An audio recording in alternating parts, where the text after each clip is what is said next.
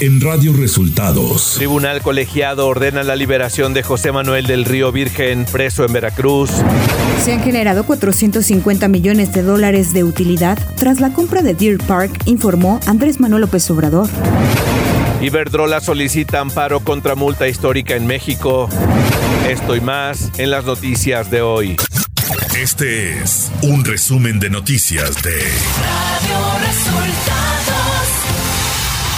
Bienvenidos al resumen de noticias de Radio Resultados. Hoy es 17 de junio y ya estamos listos para informarle Valeria Torices y Luis Ángel Marín. Quédese con nosotros, aquí están las noticias.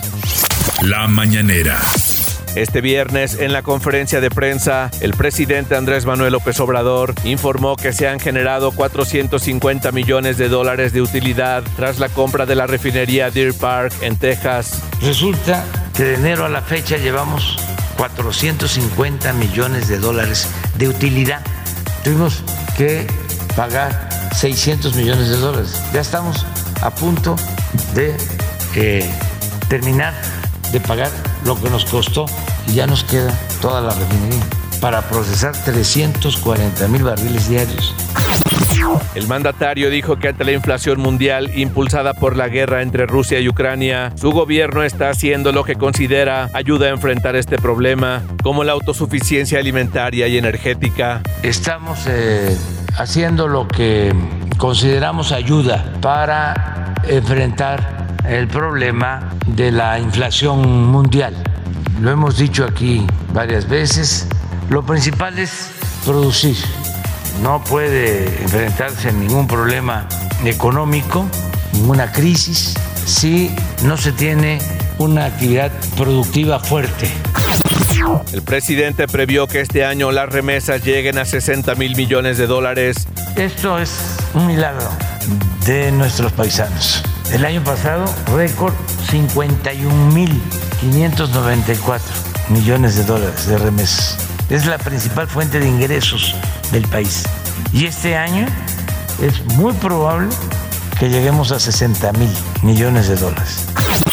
El jefe del Ejecutivo dijo que buscará una reunión conjunta entre empresarios mexicanos y estadounidenses con su homólogo Joe Biden en Estados Unidos. Esto después de la reunión que tuvo con la iniciativa privada este jueves. Y vamos a ver si tenemos una reunión conjunta de empresarios mexicanos y estadounidenses. Eso fue lo que ayer acordamos. Ellos dijeron que querían estar y yo les propuse que iba yo a pedirle al presidente Biden que nos acompañara y que se invitara a empresarios estadounidenses. Reporte Coronavirus.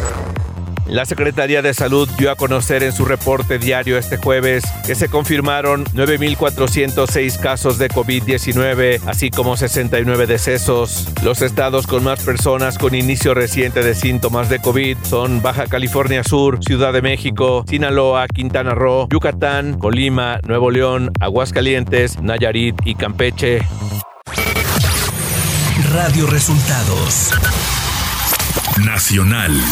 Iberdrola solicitó a un juzgado en México un amparo contra la resolución de la Comisión Reguladora de Energía que sancionó por 9.145 millones de pesos a esta firma española por vender en forma ilegal energía bajo la figura de autoabastecimiento.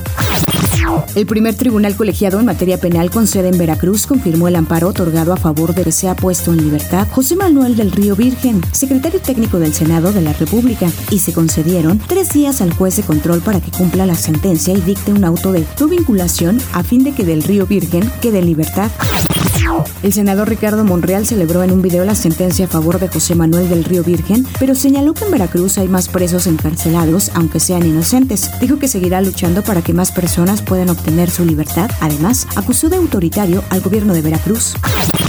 La sala especializada del Tribunal Electoral del Poder Judicial de la Federación sancionó con una multa de un poco más de 200 mil pesos a Morena y a Mario Delgado por mal uso de la pauta en la consulta de revocación de mandato. También el tribunal resolvió que el dirigente del PAN, Marco Cortés, hizo una promoción negativa de la misma consulta y se le impuso una multa de 24 mil pesos. Sin embargo, los magistrados electorales determinaron que el secretario de Gobernación, Adán Augusto López, no incurrió en uso indebido de recursos públicos al trasladarse en un avión de la Guardia Nacional, aunque sí incurrió en difusión de propaganda gubernamental en periodo prohibido y promoción en favor de la revocación de mandato. El Comité Ejecutivo Nacional de Morena aprobó la convocatoria para que durante los siguientes tres meses se renueven todos los órganos internos de ese partido, incluidas todas las carteras del CEN, a excepción de la presidencia y la Secretaría General rumbo al proceso electoral de 2024. Economía. La Secretaría de Hacienda dejó sin IEPS de gasolina durante mayo a 30 entidades del país y únicamente a Jalisco y el Estado de México les asignó cantidades mínimas de 7.5 y de 0.1 millones de pesos respectivamente. Secretarios de Finanzas estatales indicaron que han seguido manteniendo las reuniones con la unidad de coordinación con entidades federativas de Hacienda. Dijeron estar en desacuerdo con que no se les haya dado nada en mayo acerca del IEPS de gasolinas. Clima.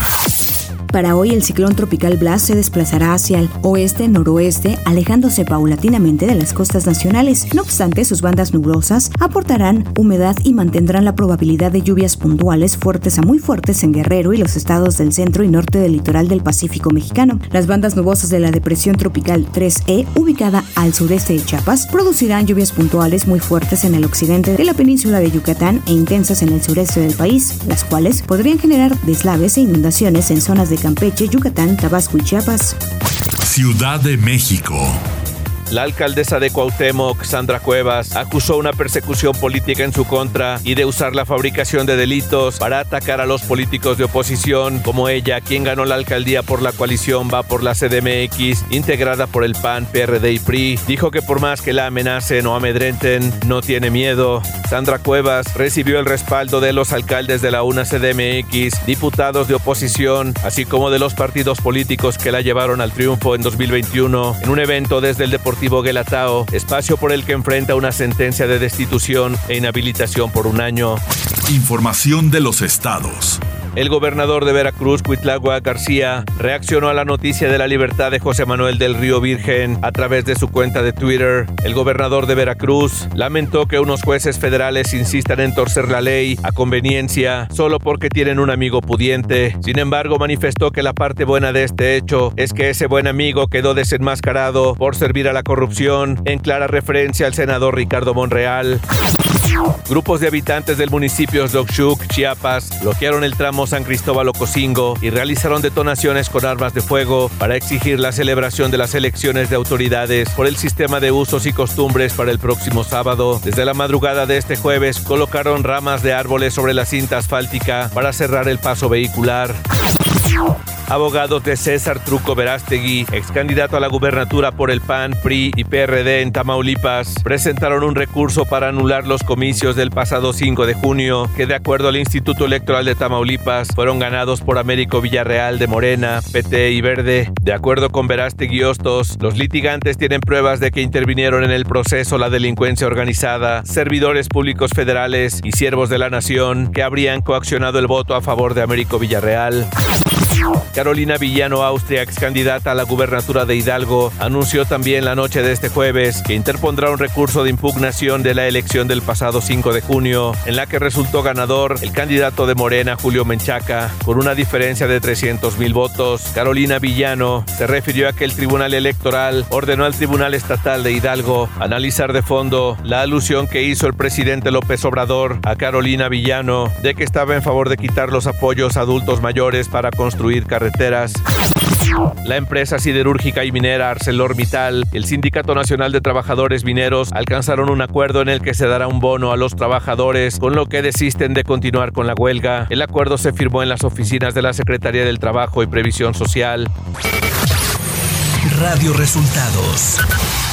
Internacional. El gobierno británico confirmó este viernes que el fundador del portal Wikileaks, Julian Assange, será extraditado a Estados Unidos, donde se le acusa de haber difundido documentos confidenciales. La ministra británica del Interior aprobó la extradición del editor de Wikileaks, Julian Assange, a Estados Unidos, en donde corre el riesgo de ser condenado a una pena de 175 años de cárcel.